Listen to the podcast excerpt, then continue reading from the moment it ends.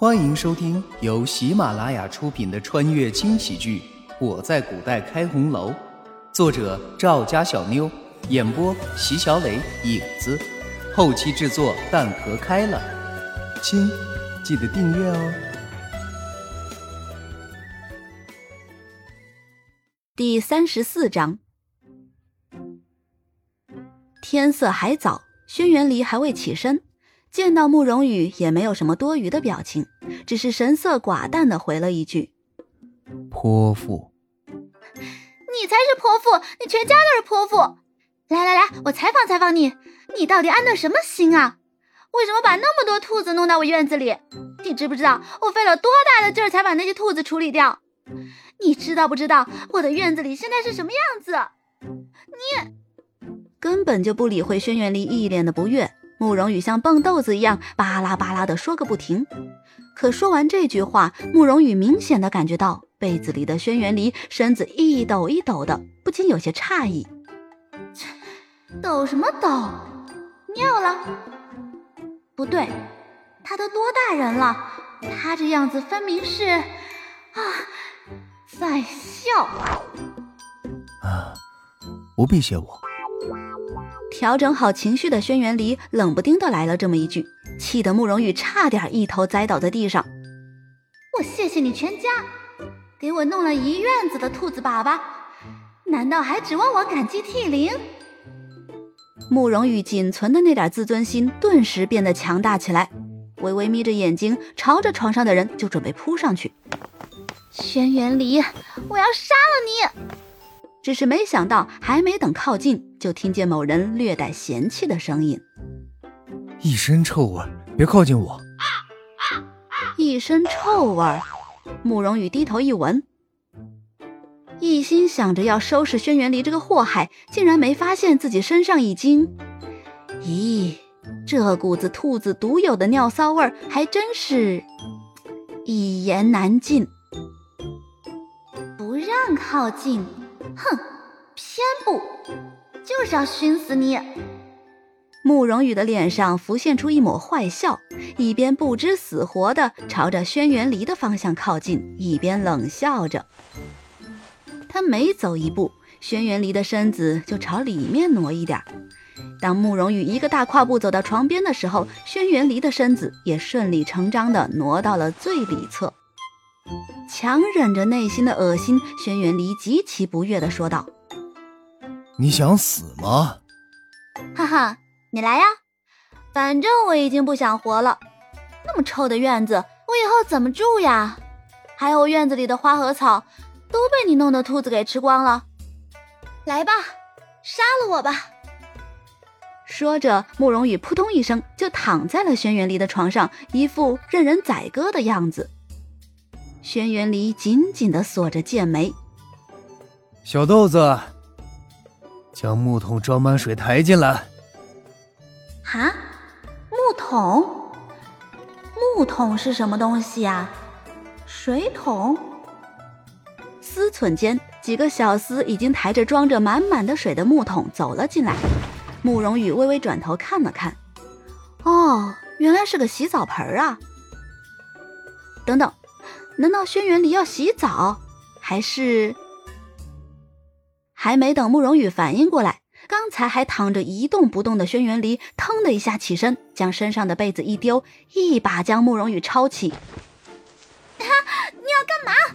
轩辕离，你你放我下来！求我。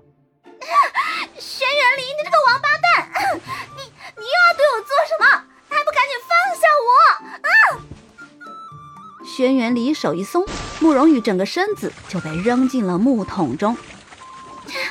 轩辕离啊刚想开口大骂，一大口洗澡水就被慕容羽咽了下去。轩辕离，你想淹死老娘是不是？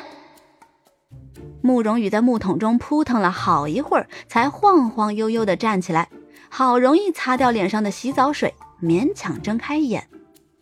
咦，人呢？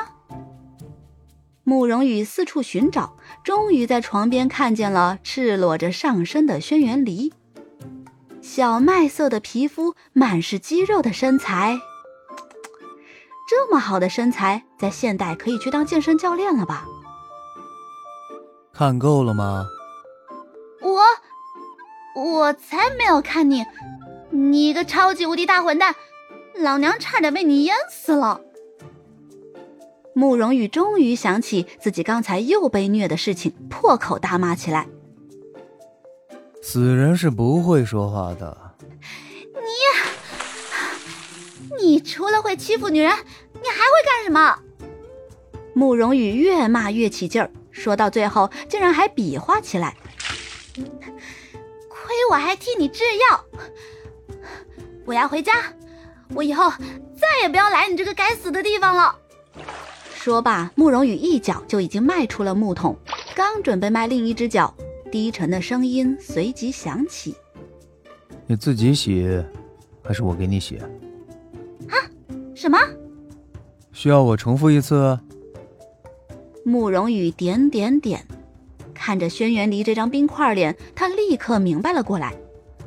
唉，算了，好女不跟男斗，我自己洗。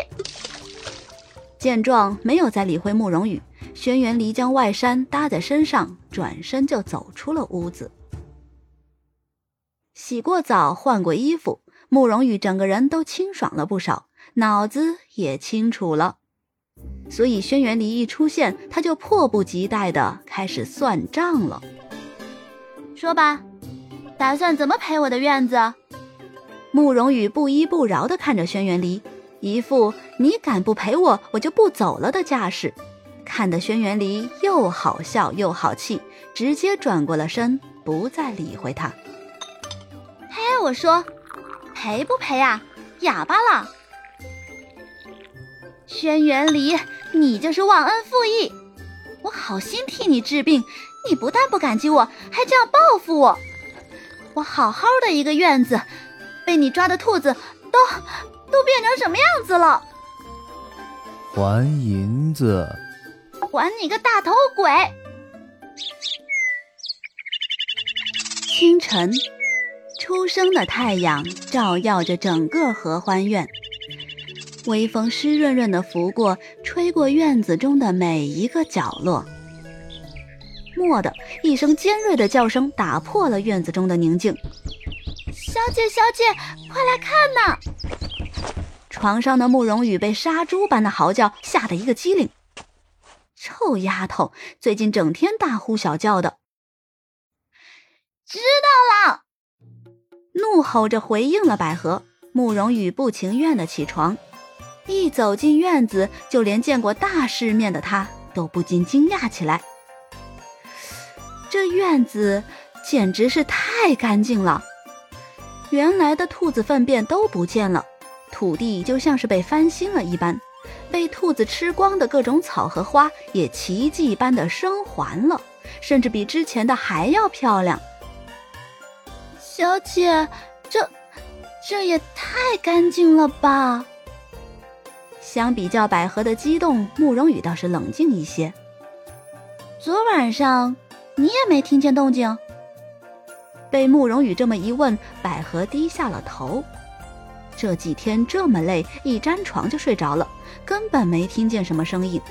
可这么说的话，肯定是要挨收拾的。哟，客官，本集播讲完毕，感谢您的收听。小的先去评论区恭候您的大驾，更多精彩内容，且听下回分解。